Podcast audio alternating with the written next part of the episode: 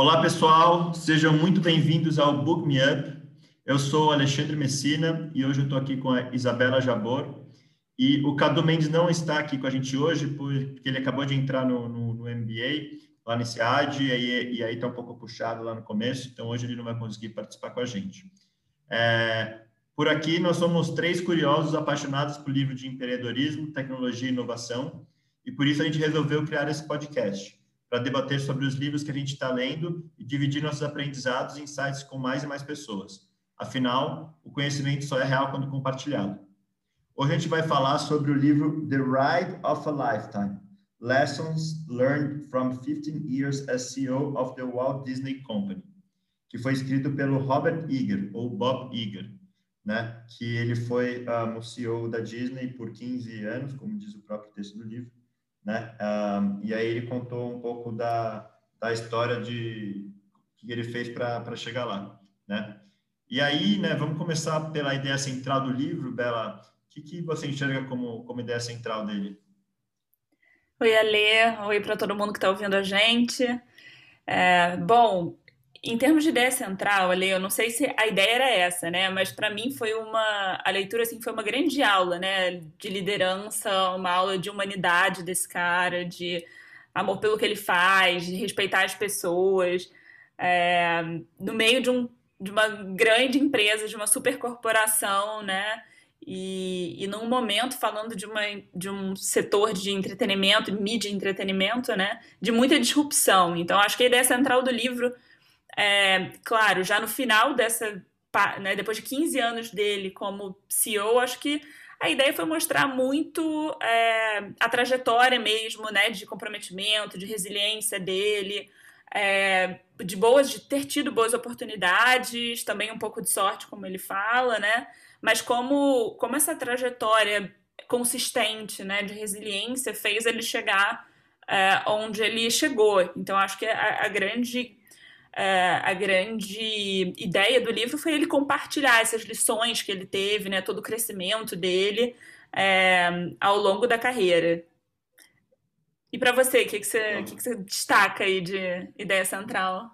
É, eu, eu, eu, vou bem nessa linha também. Acho que a ideia é de fato mostrar a trajetória de, né, do, do Bob. Acho que o mais legal é que ele começou como, como estagiário né, do, do da ABC lá no começo, né, pequeno, acho que depois a gente vai falar um pouco mais de como tudo começou, é, e até se tornar o CEO da principal empresa de entretenimento do mundo, né? Então, é, foi um, um super uma, um super crescimento de carreira no seu devido ritmo, né? É, sem, né, querendo cortar caminho ou fazer coisas que não deveriam ser feitas. Então, e foi muito verdadeiro, né? Ele, ele ressalta bastante um, é, os valores pessoais e profissionais dele ao longo do livro, né? E, e ele faz isso de uma maneira muito fluida, né? Muito é, tranquila, assim, que você nem percebe é, as aulas que você está tendo, né? Os valores que ele está querendo passar, Sim. né? Porque é uma coisa muito verdadeira, assim, né? E, e muito. mostra muito também dos riscos que ele teve que tomar para conseguir fazer uma reviravolta na Disney, praticamente, né?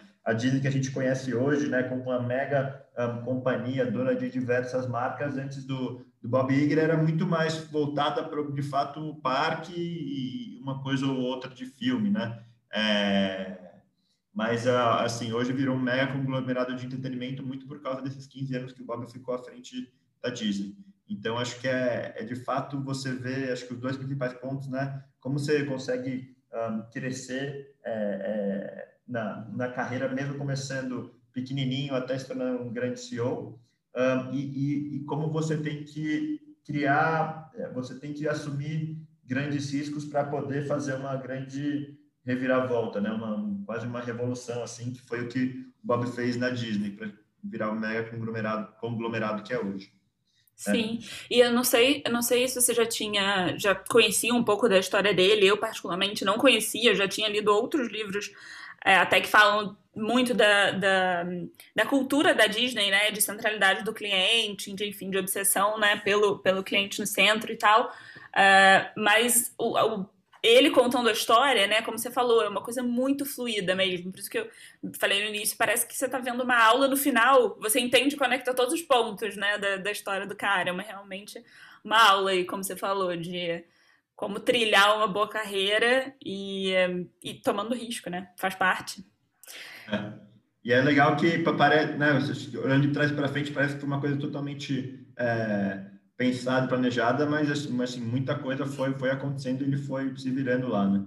Então, Total. acho que é legal, né? E, e, e, e, o livro começa falando, né? Primeiro, a gente tem um breve prefácio que é uma passagem interessante que ele fala um, quando ele estava na inauguração do Parque da China, né? É, que já estava quase 10 anos programando desde a primeira conversa até de fato entregar. E praticamente no dia da inauguração, é, ligam para ele né, é, e falam que uma criança foi é, atacada por um, né, por um crocodilo no, num dos hotéis lá da Disney e, enfim, e acabou ficando desaparecida e morreu, né? Então, ele ficou assim num, num super saia justa assim, digamos, mas ficou triste pra caramba é, é, antes do, do, do discurso de inauguração lá é, é, do parque da Disney, ele estava chorando no quarto, não sei o quê, porque de fato ele sente as, as dores do cliente e fez questão de ligar para a família para dizer que ele estava próximo, né? É, independente dos protocolos, se ele deveria fazer isso ou não em nome da Disney, não. Acho que o principal mostra aí é de fato a empatia que o cara tem, independente de ele estar tá havendo um mega conglomerado é, na China para sei lá quantos milhões de pessoas, ele tinha né, a, a humildade e os valores para ligar para aquela uma que sofreu uma coisa terrível, né? E aí depois certo. daquilo também pediu para verificar, sei lá, botar grade, colocar sinal, fazer várias outras coisas para evitar que aquilo lá nunca mais acontecesse com qualquer cliente da Disney, né? Então, acho que já, já, o livro já começa dando né, uma, uma, uma visão de, de valor, de, de empatia que acho que ele mostra bastante que ele tem ao longo do livro, né? Sim, total. Já começa mostrando quão humano o cara é, né? E os dilemas que passam pela própria cabeça de um CEO desse quando essas coisas acontecem, né? Acho que acho que na própria introdução do livro, na sequência, depois ele fala de um, do caso de um atentado numa, num, num bar né, noturno. É, e, e, de modo similar, isso lá nos Estados Unidos, né, próximo a um dos parques, a uma das entradas de um dos parques da Disney. É, e a cada momento que ele vai recebendo mais informações do time dele, ele vai descobrindo que a coisa piora, né? Que esse que o, o, o cara, o homem que, que né, enfim, que hum, fez o atentado, né? Enfim, que tem, que tem a autoria do, do atentado, ele tinha ido realmente no, no parque da Disney uh, dias antes, na semana, na semana é, anterior. É, queria até fazer um lá, né? Um, um assalto, né? Exato, a princípio lá ia ser um ponto do atentado. É, e ele descobre que, enfim, por algumas questões ali operacionais, acabou não dando certo o plano dele. É, e aí ele mudou de, de local. Então, é, você vê quanta coisa realmente gira para muito, muito além do, dos problemas de negócio, né? Enfim, que uma pessoa dessa lida. Então, e ele sempre tratando de forma muito humana, preocupado com os colaboradores, preocupado com né, o, o, as centenas de milhares de colaboradores que a Disney tem ao redor do, do, do, dos Estados Unidos naquele momento. Então, ele tem né? Já pede para todo mundo se movimentar da equipe dele, saber se está todo mundo bem, enfim. Uh, então já começa com, com fortes emoções, mas ele sendo, sendo muito humano, muito, muito legal. Sim, é, isso, isso é bem legal, acho que já, já começa com um, tchan, assim, né? É, é quase que nem, parece aqueles filmes lá, começa com uma mega cena, não sei o que, antes de começar o, o negócio de verdade, né? Então, para já contar uma história impactante. E, né, e, aí, e aí depois né, começa a contar um pouco da, da, da, trajetória dele, né? Então, antes dele trabalhar na ABC, na, na ABC, ele um, trabalhou num, num, colégio, numa escola que ele limpava ar-condicionado, ficava tirando chiclete debaixo da mesa, né? Então, é, falam que, né, acho que eu, as primeiras é, lições de resiliência, né, e de saber lidar com, com coisas que às vezes são monótonas do trabalho, repetitivos, ele já começa a, a, tirar daí, né? E aí ele, ele fala que o, o, o primeiro né, momento de, de sorte, que também acaba sendo importante ao longo, ao longo, da carreira, né? Você tem que saber aproveitar, foi que ele conseguiu o, o, estágio na, na ABC um, quando o pai dele estava num, hospital e aí um, um, cara lá que ele conhecia estava na sala do lado, eles começaram a trocar uma ideia e o pai falou que o, o cara que estava do lado trabalhava na ABC, estava com uma vaga e tal. Ele falou: Ah, e tem o meu filho um, que, né, que a cidade mais ou menos parecida, que tem muito a ver com vocês e tal, e acabou indicando, né? Então, se o pai não tivesse ido para o hospital não sei o que, aquele negócio não teria acontecido, né? E aí ele não, não pensou duas vezes e foi lá é, trabalhar, né? Então, acho que, de fato, o, meu pai, por gosta de dizer que sorte é oportunidade mais competência. Então, você tem que ter essas oportunidades, mas tem que ter a, a competência também de, de poder um, é, aproveitar essa, essa oportunidade que apareceu, né? Acho que ele fez bem isso.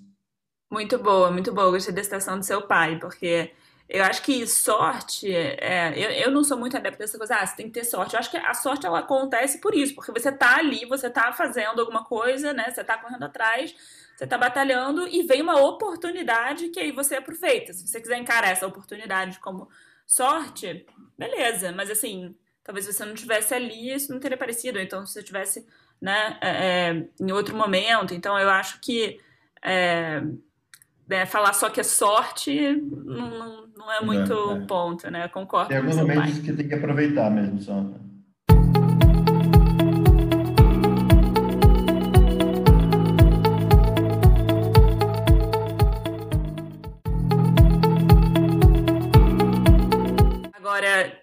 Outros pontos ali, assim, que né, chamaram sua atenção, assim, acho que tem essa trajetória dele no início, é, uhum. E aí o pai sempre muito presente, né? Ele fala, eu acho muito interessante esse início que ele fala assim, que ele que nunca faltou amor na família dele, que sempre teve muito, né, atenção dos pais e tudo. É, mas por outro lado ele tinha uma questão com o pai, né? Ele ele descobriu essa uma uma uma como chama? Hum, agora me fugiu o nome. É uma, uma, um distúrbio do pai dele, né, em termos de, de emocional ali. É, e ele aprende, ele vai aprendendo a lidar com isso e né, como é que o pai, é, como é que ele, como é que ele vai conquistando as coisas e mostrando para o pai, cuidando dos, dos pais. Então tem muito uma presença da família forte, uma presença da educação forte na vida dele. Mas de fato, né, ele até comenta que os livros foram importantes na trajetória dele quando ele entrou na faculdade. Até a faculdade ele não ligava muito para livros, mas depois os livros entraram na vida dele. É, e como essa, né, todos esses trabalhos, como você falou, a leitura, tudo isso deu para ele uma é, é, um, hábitos, né, e, e, o gosto pelo estudo e por estar sempre querendo se preparar, sempre muito comprometido. Eu acho que isso com certeza fez diferença, né, na trajetória dele.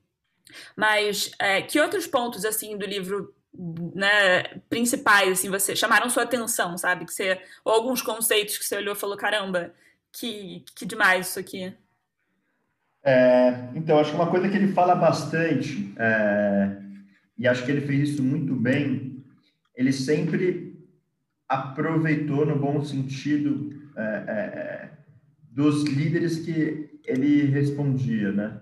É, e ele fala desde o primeiro, acho que até você falando do pai, como talvez a primeira grande liderança que ele teve assim na vida, mas um, no, né, no, no, no, próprio trabalho, tem, tem o primeiro que era um que chamava Ron, um, quando ele estava na ABC, que eles cobriam a parte de esportes lá, que o cara era um, um, perfeccionista e sempre querendo inovar e fazer umas coisas diferentes, né?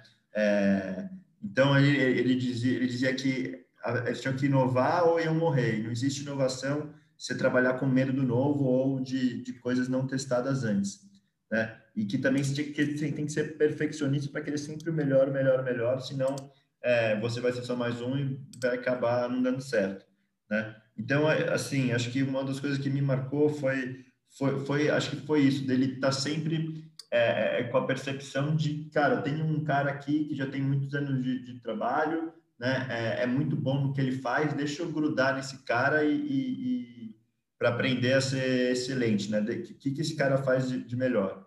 Né? E ele faz isso depois, ao longo do livro também, ele fala com isso com o Michael Eisner lá, que era o, né, o, o CEO da Disney um pouco mais para frente na história, né? E, e, outros chefes ao longo da, da carreira dele, ele vai pegando, beleza, esse cara aqui tem esses atributos bons, esses aqui que não são tão legais, mas deixa eu focar nesses bons atributos é, e, e, trazer para mim, né? É, tanto que, acho que o próprio título do livro é né, as lições que eu aprendi nos 15 anos como CEO da Disney, etc. Tal. Então, acho que ele, ele leva muito em consideração essas lições que ele vai aprendendo, né? Então, acho que é um cara que, que sabe aprender. Isso vale para a gente também. Acho que é, seja você um, trabalhando numa, numa grande empresa, que você vai ter o chefe e, se o cara é bom, gruda nele, pega os lados bons, seja você como, né, um, empreendedor ou empreendedora, um, é, é, é, grudar em, em, cliente, é grudar em fornecedor, né, os principais é, pessoas que você acaba tendo que responder, que são bons também,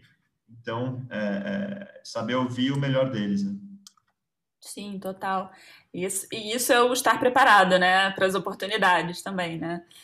É, uhum. Não, excelente. Esse ponto da liderança, né, de você ter pessoas e pessoas muito diferentes, né, que ele teve na vida. Isso acontece com a gente também, né? Às vezes a gente tem um líder, né, que, que é mais assim, o outro é mais assado, tem uma competência, né? Esse daqui tem uma visão mais dos seus, dos, dos seus, das suas falhas. Esse daqui não tem tanto, mas é muito bom em tal habilidade. Então, acho que isso acontece com a gente também. Um ponto que me chamou muita atenção nesse livro, em toda a narrativa dele, assim, do início ao fim é, é o que ele fala de confiança nas pessoas, né? Da importância da confiança. Assim, essa palavra acho que se repetiu inúmeras vezes no livro, né? Em todos os uhum. momentos uhum. da carreira e da vida dele, ele diz o quanto foi importante, tanto dos, desses líderes dele, né? Principalmente o Tom e o Dan, assim, é, é muito que foram os, é, os primeiros chefes dele na, na ABC, né? É, ele... é, que eram fundadores da ABC, né? Eram fundadores, exatamente, não os chefes diretos, exatamente, eram os grandes fundadores da ABC. É, de, o fato deles confiarem né? E claro, essa confiança que ele foi ganhando, mas depositarem de início, olha, não, a gente confia que você é capaz de fazer isso, tal coisa, né? Mesmo que ele não tenha experiência naquilo. Então, em diversos momentos ele foi colocado em posições que ele não tinha experiência, mas que os líderes falaram, não, eu confio em você, você vai conseguir. E, e por isso ele também confiou, ele, né, criou uma autoconfiança muito grande e ele conseguia passar isso para frente como para os liderados dele, né? Disse, cara, eu também confio em você. Então, é, acho que todo esse esse ambiente de criação de confiança, né? Que ele fala, é, isso te encoraja a assumir riscos, né? É, eu acho que isso é muito importante para toda e qualquer empresa, é, em qualquer setor, porque né, você está falando de é, é, principalmente de pessoas, né? De confiança entre pessoas e não só confiança em, em uma empresa, enfim.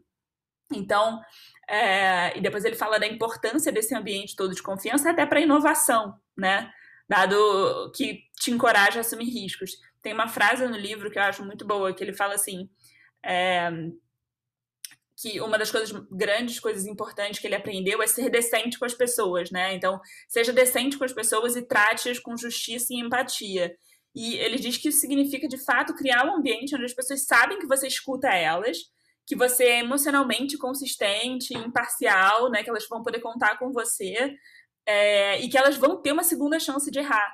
Então, olha tamanho, uh, tamanha confiança, né, tamanho ambiente de, de segurança para você arriscar, para você inovar, para você errar, né? E alguém fala, cara, beleza, a gente errou, mas a gente errou tentando e, e tá tudo bem, né? Assim, é, se, se, a gente não fizesse isso, a gente poderia, é, é, enfim, a gente poderia ter conseguido. E se a gente não tentasse, a gente não ia conseguir. Então, essa coisa da, da confiança me chamou muito a atenção. Assim. Eu acho que é hoje talvez uma das, das grandes dificuldades das empresas, né? principalmente com todo o crescimento, com escala, com você está falando de inúmeras pessoas.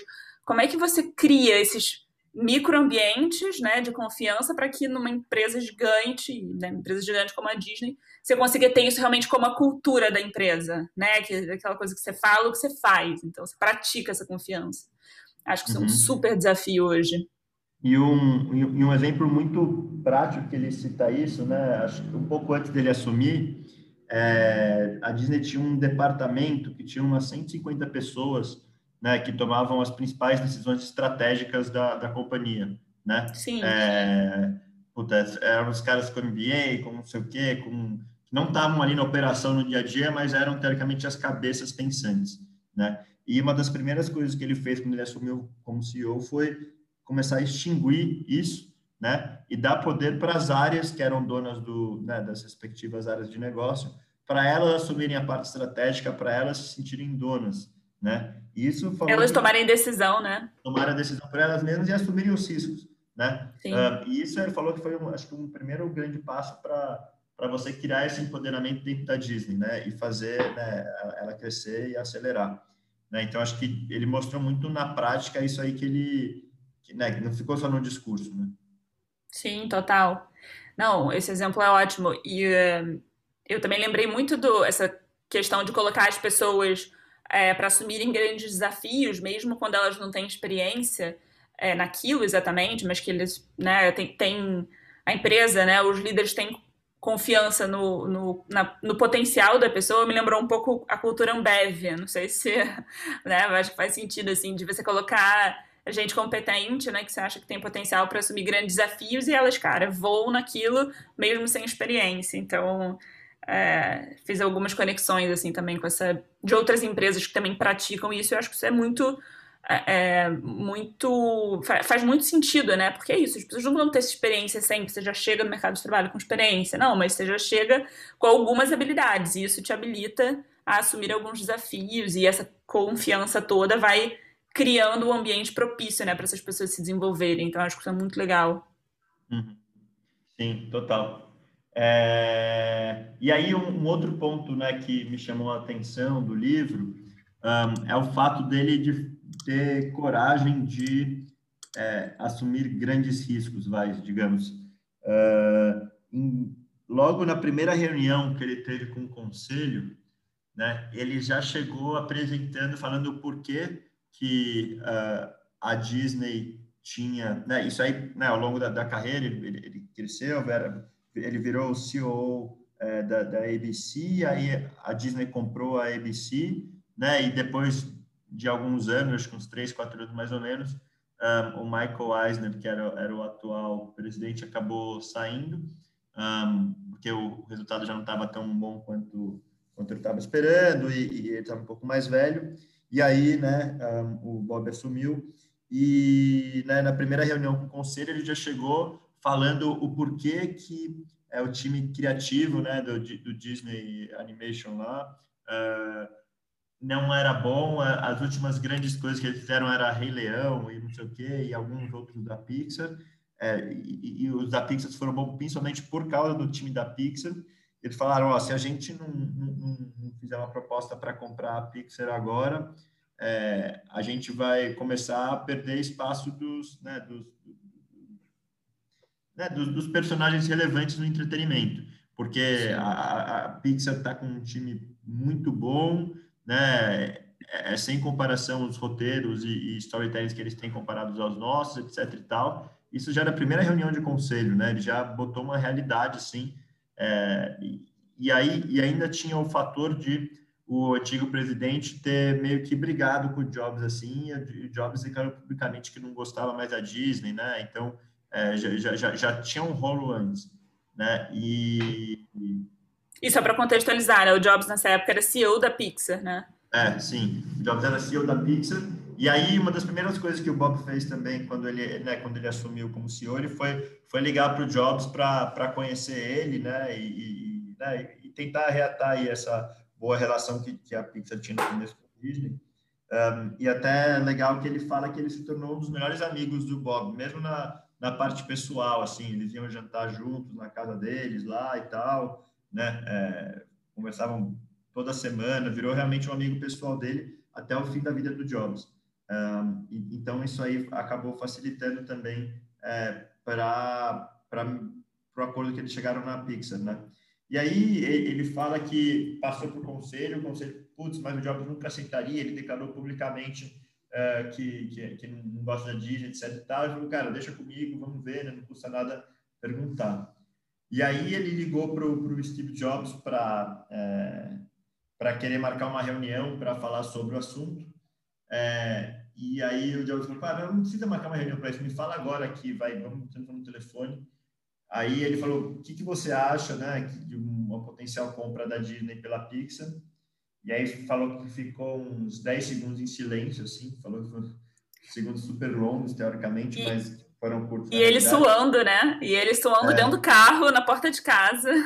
É, exato. É, acho que ele tentou ligar a primeira vez, não conseguiu, o Jobs ligou de repente, né? É. é retornando a ligação.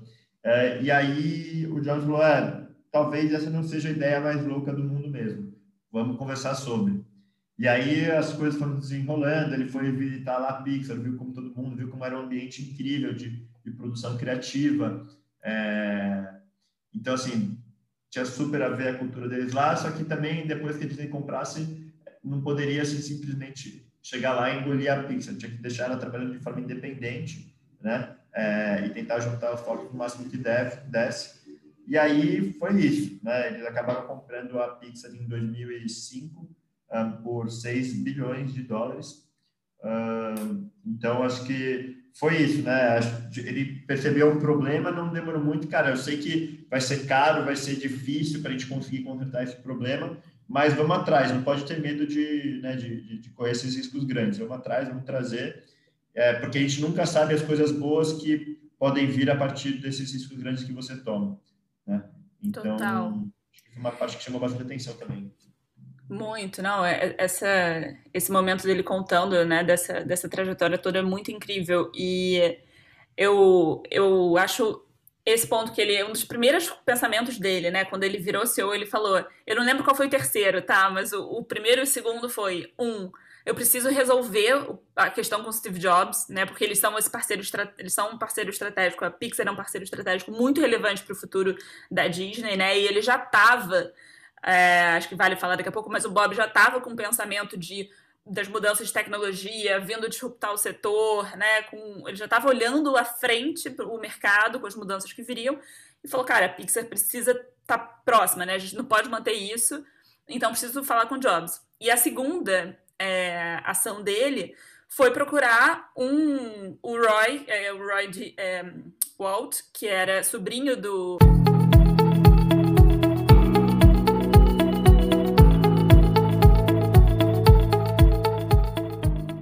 fundador, de fato, da Walt Disney. É, e porque eles tinham tido um, um, Esse Roy tinha tido uma briga muito grande com o ACO, com o Michael, né? É, muito desgastante e acabou também é, sobrando para o Bob, porque ele tinha sido, enfim, tinha trabalhado cinco anos como CEO do, do Michael. Então, estava é, meio azeda assim, a relação também entre o Bob e esse, e esse cara do conselho.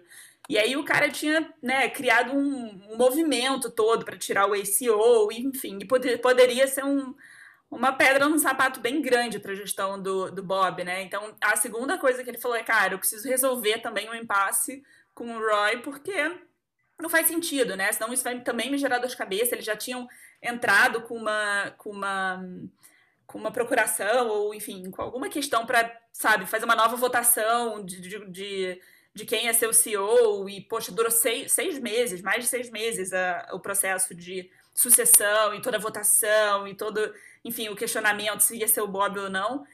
Enfim, então eu acho que isso mostra de novo como o cara é muito ser humano, né? Como ele é muito assim, as pessoas em primeiro lugar. Então, putz, eu preciso resolver esse problema com Jobs porque isso aqui vai dar ruim e eu preciso resolver esse segundo aqui com Roy porque também não faz sentido. Então, e óbvio que foram duas coisas que abriram muito caminho para ele. Ele resolveu, enfim, incrivelmente, da melhor forma possível as duas. É, e como você falou, né? Com o Jobs ficando amigo íntimo, próximo. É, e, e, aproveitando aqui só que eu tô com essa fala e, e falando do, da relação deles dois, né? Tem uma parte que me marcou muito também, que é quando é, eles, bom, eles fecham um acordo, né? Então tá bom, chegaram no preço e estão no dia, estão lá na sede da Pixar para fazer a, a, o anúncio, né? A imprensa toda, tá marcado meio-dia, se eu não me engano, a, a coletiva. E aí, 15 minutos antes, o, o Jobs vira pro, pro Bob e fala: Vamos dar uma volta. E aí ele, tá, eu sei que o Jobs, tipo, gosta de conversar, andar pelo, pelo, par, pelo pátio, né? Mas, pô, faltam 15 minutos. Daí eles sentam num banco e ele relatando, né, que o Jobs bota a mão na, nas costas dele e fala: Eu preciso te contar uma coisa.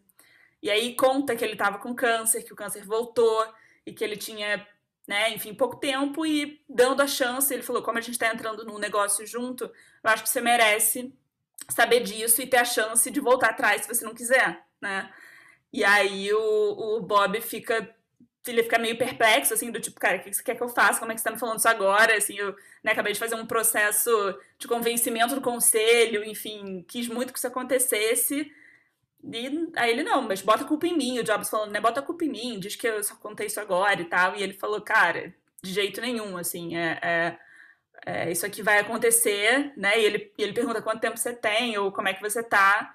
E o, Bob e o Jobs fala que ele quer muito é, ver ainda a formatura do filho dele, mas ele não teve tempo para isso, né? Enfim, então.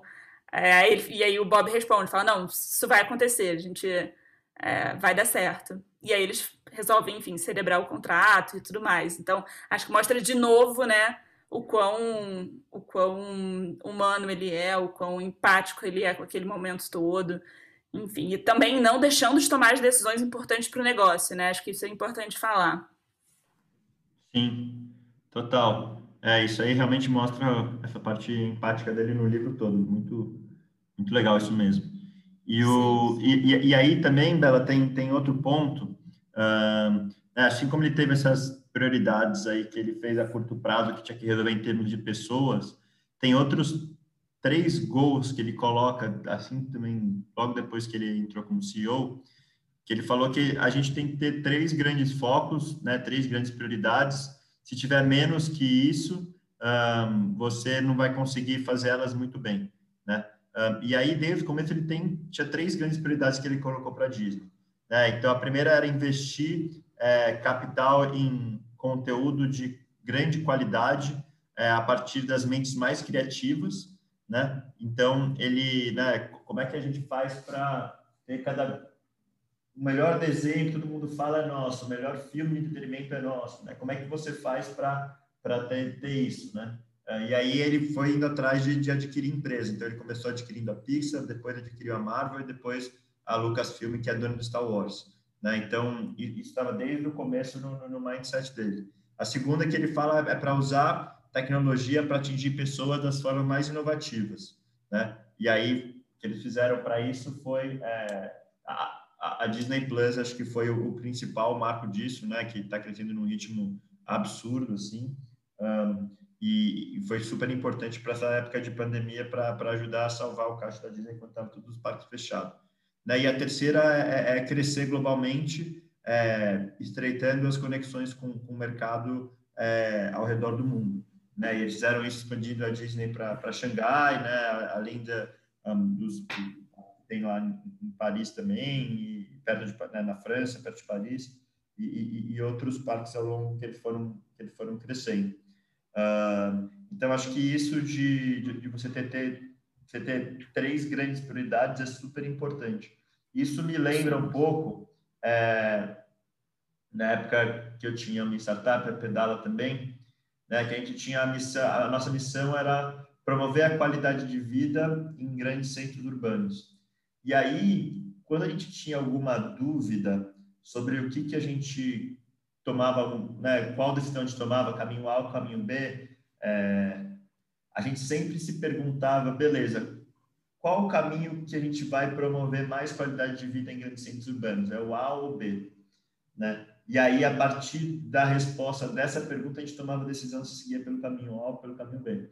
E aí, acho que é super importante você ter, seja né, uma coisa mais estratégica, como as três prioridades principais, é, ou seja uma grande missão que está na boca das pessoas, para você se perguntar, beleza, entre a decisão A e a decisão B, qual delas vai afetar mais a minha missão, qual delas vai afetar mais a minha estratégia.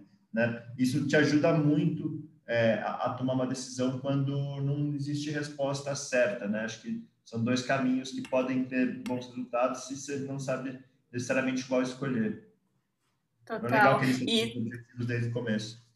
Sim, sim. E isso, cara, eu acho que foi isso que realmente fez ele, né, depois de tomar essas decisões e criar todas essas estratégias tão tão vencedoras, né? Ele tinha muito claro essas três prioridades e um ponto que ele falou também, além dele ter claro, é, né, o líder precisa comunicar isso para as pessoas, né? Para os funcionários, para os acionistas, para o mercado, né? O quão realmente essas, de forma clara e consistente, ele fala, né? Porque, óbvio, se tudo é prioridade, nada é prioridade. E se as pessoas não sabem qual é a prioridade, você vai gastar tempo, vai gastar esforço, vai gastar recurso, as pessoas vão ficar perdidas, vão ficar, enfim, é, ansiosas, e aí vai dando aquela sensação dentro da empresa que eu acho que, né, boa parte das pessoas já passaram por experiências assim, que é você acaba ficando ineficiente, a tua equipe fica ineficiente, é, as, as, coisas ficam ruins, começam aquela, enfim, murmurinho, fofocas e, cara, e, e sabe, no final ninguém sabe para onde o barco está indo. Então eu acho que essas prioridades e comunicar essas prioridades também é, um, é, um, é algo muito importante, mas super legal também teu exemplo. E acho que um, um, outro ponto aqui, tem, tem várias coisinhas legais, assim, nesse, nesse livro, né? Vários momentos, assim, pontuais mas um ponto que me chamou muita atenção foi como ele lidou aí já um pouco, acho que talvez ele no, no meio para o final do mandato dele como CEO, mas como ele lidou com os problemas de ética, né, e abusos que começaram a surgir é, de funcionários da empresa. Então, teve um, tem um caso no livro que ele conta, né, que um diretor começou, as pessoas começaram a, a, a, é, a reportar, né, alguns abusos sofridos por esse determinado diretor e, e, tem, e ele fala muito sobre integridade no, no livro, né? E, e, ser imparcial assim nas decisões. Então, é, eu acho que e nesse momento ele falou, bom, o que que aconteceu? Foi entender o que aconteceu. Imediatamente falou, bom, acho que a melhor solução é a gente afastar essa pessoa até entender tudo, até né, apurar os fatos. É, e depois, realmente, quando esses seis meses de afastamento tinham passado, ele entendeu que a melhor solução, ele, ele, tinha um super apreço por esse, por esse diretor, assim, era alguém brilhante, mas ele falou, cara, não, não, não dá para, sabe, abrir essa, essa, essa brecha, assim, não faz sentido, quebrou uma confiança, quebrou os valores dele e da empresa, então, de fato, né, optou pela, pela, pela demissão do cara, enfim, e, e até uma outra também, é, então, alguém postou, não vou lembrar agora exatamente quem era, mas uma funcionária postou algo no Twitter comentando, eh, enfim, algum comentário racista em relação a uma jornalista. É, e na manhã seguinte ele acordou com um e-mail do chefe dessa mulher falando: olha, ela, ela, ia ter um programa, se não me engano, ela tinha um programa, né? É, né, num horário nobre. E ele imediatamente falou: olha, não tem também, de novo, né? Integridade em primeiro lugar, não tem que ser imparcial fazer o que tem que ser feito. E ela foi demitida também, enfim, isso gerou toda é, uma repercussão. Então, eu acho que quando você. Eu acho que isso é o fazer o que. O, o liderar pelo exemplo, sabe? Não é só, ah, nesse caso eu tenho que punir porque eu tenho que punir. Não, liderar pelo exemplo, assim, de forma global. O cara escutou, o cara entendeu o que estava acontecendo e ele, ele não só cumpriu a regra, sabe? Porque a regra é o princípio de vida dele, assim, é ele respeitar quem ele é e quem a empresa é, sabe? Eu acho que isso é o, é o líder atuando como exemplo, né? Não, tipo, cumprindo a regra só. Então, achei esse caso uhum. muito, uhum. os dois casos muito emblemáticos, assim, achei muito legal. É, se for só para cumprir regra, um robô faz, né? Acho que toda essa Exato. questão de você tentar enxergar o contexto como todo, fazer o máximo de ligações possíveis e, e né, tomar uma decisão muitas vezes é intuitiva, mas é uma intuição que vem de muito aprendizado já que ele já teve ao longo da vida, né? Exato, exato. Ele fala, né, essa questão de integridade, é saber quem você é, é, e ser seguido por esse seu próprio juízo, né, por essa sua própria intuição. Ele fala isso também, que em alguns momentos ele tinha, de grandes decisões, ele tinha grandes dados, grandes informações, mas que é, é importante se ouvir também, né, ouvir tua intuição. Ele fala que isso é até uma arma secreta do líder, né, e, e de, de se ouvir, de se entender, de se conhecer.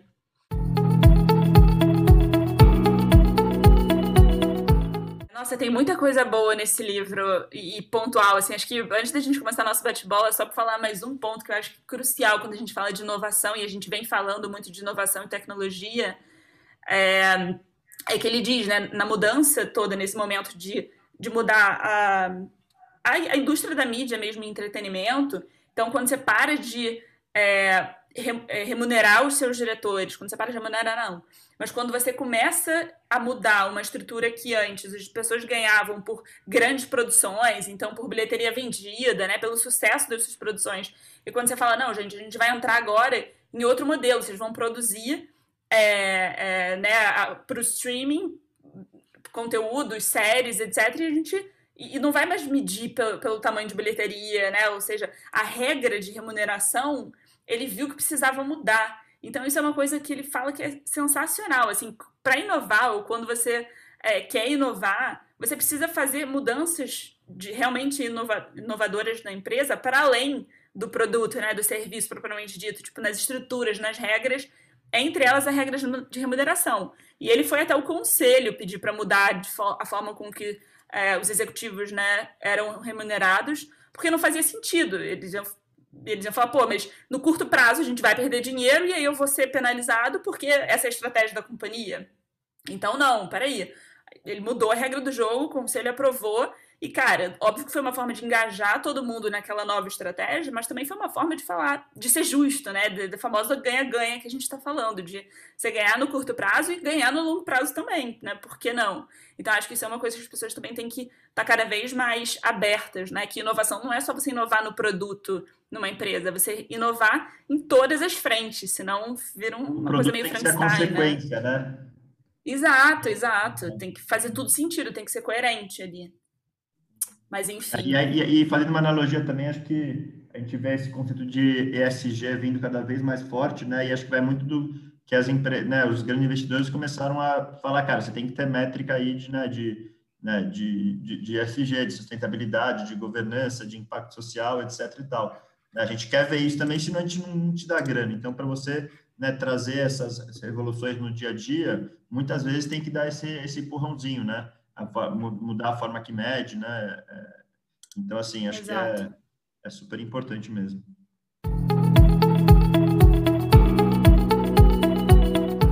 E, Bela, um, vamos para o nosso bate-bola aqui, uh, no final também. Olhando aqui, já deu quase 40 minutos. É, então, se fosse para escolher, né, para quem que é esse livro, para quem que você acharia que era? Boa. Cara, Lê, pra mim, de verdade, esse livro eu acho que ele é válido para todo mundo, assim, todo mundo que, é, né, que, que tem, que quer entender um pouco, sabe, quer se inspirar em termos de liderança, quer é, conhecer histórias de, poxa, de quem tá por trás, quem esteve por trás, né, durante 15 anos de uma indústria, de uma empresa gigantesca, numa indústria que estava passando por uma disrupção absurda, é, e, poxa, como é que foi isso, as dificuldades, as lições? Então, é, eu acho que principalmente para os líderes, né, também se inspirarem, né, para quem ou para quem vai ser líder em algum momento, né, para quem tem essa carreira de gestor, gestora, eu acho muito válido. É um livro que eu não consigo pensar em alguém que, putz, não faz sentido ler esse livro, sabe? Porque ele, enfim, ele é amplo o suficiente, né, com a, com a história e com a narrativa que engaja muito e que tem enfim, conexão com várias realidades diferentes. Mas para você. É, acho que eu, eu, eu, vou muito nessa linha também. É, eu, eu, só adicionaria é, que acho que é, é legal para pessoas que para pessoas que também se interessam pela cultura da qualidade de Disney, né? Em tudo que eles eles fazem, eles fazem para ser o melhor do mundo e, e, isso é mais uma outra forma de você é, é, conhecer esse universo Disney, né? Essa, essa perfeição no entretenimento é uma, e é, é uma perspectiva diferente do que, que muitos outros livros têm, né? Porque normalmente você, olha muito mais pela, né, pela, enfim, a, a cultura de pensar cliente, cliente, cliente. Isso aqui ele também fala, mas ele fala muito forte de, né, de outros valores intrínsecos, além daquele sempre pensar no, cliente em primeiro lugar, né? Então isso é legal. Sim. E acho que também é legal do ponto de vista de, de pessoas que querem entender um pouco mais sobre processos de, de M&A mesmo, de, né, de compra de, de empresa, principalmente grandes deals, porque para grandes deals, uh, né, grandes negócios, é, muitas vezes não é só o dinheiro que importa, porque beleza, o fundador está lá, a empresa está bombando e tal, não sei o que, não é necessariamente o dinheiro que vai fazer é, a principal diferença. Quando o cara foi lá é, fazer a oportunidade, né, oferecer para comprar a Pixar, o Jobs não precisava de grana, ele já tinha grana para o resto da vida dele toda, né? Então, é muito mais um tato a como você fala, com quem você fala, a forma que você fala, é, do que necessariamente a grana por si só. Né? Um, um, exemplo, quando ele foi comprar a Marvel, ele falou que um dos, o cara da Marvel falou que um dos grandes diferenciais foi ele ter recebido uma, uma ligação do próprio Steve Jobs falando como era legal a cultura da Disney, que foi super diferencial para a Pixar. Então, acho que para a galera que quer entender um pouco mais sobre uma outra perspectiva do M&A, acho que é bacana também. É, e o que, que marcou sua, sua forma de agir, Bela? Olha, tem duas coisas ali. É, a primeira é o que ele fala de que todo mundo devia ter um momento do dia para pensar. Né, pra, ele fala assim, para deixar pens os pensamentos vagarem para além das responsabilidades de trabalho imediatas. Né? Então, é, para você analisar as coisas com menos urgência, com mais criatividade, né, do que quando as, os pepinos do dia a dia começam a surgir. Então, óbvio, ele diz ele acorda quatro e meia da manhã e faz isso, enfim, até as seis e pouca, mas acho que cada um com seu horário, ou, ou né, isso não precisa ser de manhã, mas o ponto é ter esse momento de pensar, sabe? Então isso ficou isso me marcou assim, eu fiquei pensando, caramba, qual vai ser esse meu momento, sabe? Eu acho que isso é tão fundamental, é um momento talvez para estimular a tua criatividade, um momento para ou, ou, não necessariamente, mas só para você refletir, né? Botar as ideias no lugar antes do mundo começar a funcionar. É, quase seria isso, sabe? Achei isso muito legal. E e o segundo ponto, uma, uma fala dele que me marcou muito, que é assim: não há nada que inspire menos confiança do que uma pessoa que finge um conhecimento que não possui. Então, ele fala muito isso quando ele está falando de liderança, né? Ele fala que um líder não finge, ele sabe quem ele é e o que, que ele não é e não finge ser outra coisa. Então, isso isso é um, um gatilho para essa confiança toda que ele está falando, né? Que ele tanto é, preza. Então, eu acho que isso, isso é muito forte, assim, né? De, cara, não, não vamos fingir que a gente não é, saber o que a gente não sabe, porque de fato, e, e eu lembrei de algumas conversas com algumas pessoas, né, que você fala, hum, isso aí é meio. Acho que essa pessoa tá querendo encher a bola e não é bem assim, sabe? Se você apertar, não uhum. sai nada, aquela, aquela coisa.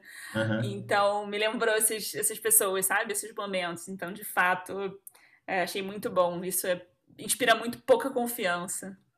Uhum. E para você, que, é, que, você... que, que é, um, é um contraponto do fake do till you make it, né? É, sim, do... sim. Então, assim, é, é, que, que, tem bastante aí nesse, nesse mundo de startups. É, e aí, bom, é, para mim, acho que são duas coisas principais também. Acho que a, a primeira é, é a importante do, do bom relacionamento, a importância do bom relacionamento, né? Então, acho que desde o do cara lá que era neto do, do cara da Disney que era difícil, até a, a relação com o Jobs, acho que, é, ou, ou, com os próprios primeiros chefes dele lá na época da, da ABC, que eram muitas vezes perfeccionistas e rígidos demais, acho que ele fala desde o começo que ele, como ele sempre criou uma boa relação com, com essa galera e como isso de fato faz uma mega diferença, né? Um, e a segunda é, foi, foi, foi, que não se deve pensar pequeno quando se fala em, em aquisição. Às vezes a, a, empresa é praticamente do mesmo tamanho da sua, mas se você pegar um empréstimo né, banco ou de alguma outra forma, você consegue caixa para poder fazer grandes aquisições. Né? É, isso é uma forma bem prática mesmo, que mudou um pouco minha visão das coisas. Né? É, não é que é só, beleza, eu tenho chegando em caixa, eu vou comprar uma empresa. Você pode fazer uma dívida, etc. Se o ativo que você for comprar passar a valer mais, é, que foi o caso de praticamente todos que eles compraram, né, faz sentido você, eventualmente, você compra uma empresa que é maior que você, sabe? Né? Então, Sim. a Fox que eles, eles viram lá, Sim. o George Lucas, enfim, era tudo muito caro, pra, pra, até para o tamanho da Disney, mas eles foram atrás, falaram, esse ativo aqui junto da Disney vai valer muito mais em tanto tempo, então vamos para cima. É, e aí, Bela, se fosse para colocar uma frase na camiseta, que frase você colocaria? Nossa, Lê, é... tem algumas também, claro. Sempre seleciono umas três, assim, faço um filtro é, final. Guarda-roupa é, deve estar grande, hein? É, exato, sempre tem várias.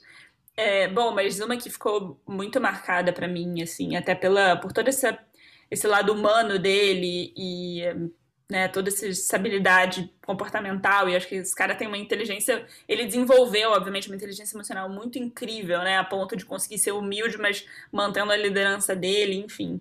É, e uma frase um pouco dentro desse contexto que me marcou muito foi: Não importa em que trecho do caminho estiver, você é a pessoa que sempre foi. Então, acho que essa boa. é uma boa frase para todo mundo refletir. E você? Boa. É, bom, eu colocaria também, tem várias legais para colocar. É, uma que eu gostei é que ele fala que uma das qualidades mais importantes de um bom líder é o otimismo, um entusiasmo pragmático sobre o que pode ser atingido. Mesmo em face a escolhas difíceis e resultados longe de serem ideais, um líder otimista não dá espaço para o pessimismo. Então, é, enfim, fica um pouco para reflexão também a, a importância de você ser um líder otimista é, independente da, das situações que, que, que, aconteçam, e acho que vai muito do que a gente falou logo no começo aqui do, do podcast, né? É, de como você reagir nesses, momentos difíceis e, e, acho que vale muito por, por esse tempo todo do Covid que a gente está tá vivendo agora. Tem que estar tá sempre otimista, independente do, do, do que estiver acontecendo. Boa, boa. Mas ó, essa frase aí vai ter que caber num vestido, hein? Uma é, camisa. Essa tá quase um parágrafo. Mas é, é... Ou, senão os míopes não vão conseguir ler. Eu, eu não É, eu. Ler, tipo eu. Não, mas, mas muito bom, muito bom. Ali, acho que o livro todo ele tem bastante, ele é bastante rico, né? Ele tem toda essa abordagem de história, de storytelling muito envolvente. Enfim, é fácil de ler, é rápido, então é, recomendo muito. Foi ótimo. Boa. E o próximo? Legal, então, é, vamos lá. Obrigado, pessoal, todo mundo aí que, que ouviu a gente hoje. Né? É, o próximo livro que a gente vai ler vai ser o livro da Netflix, tá? É, ele chama A Regra é Não Ter Regras, a Netflix e a Cultura da Reinvenção. Foi escrito por o Red Hastings.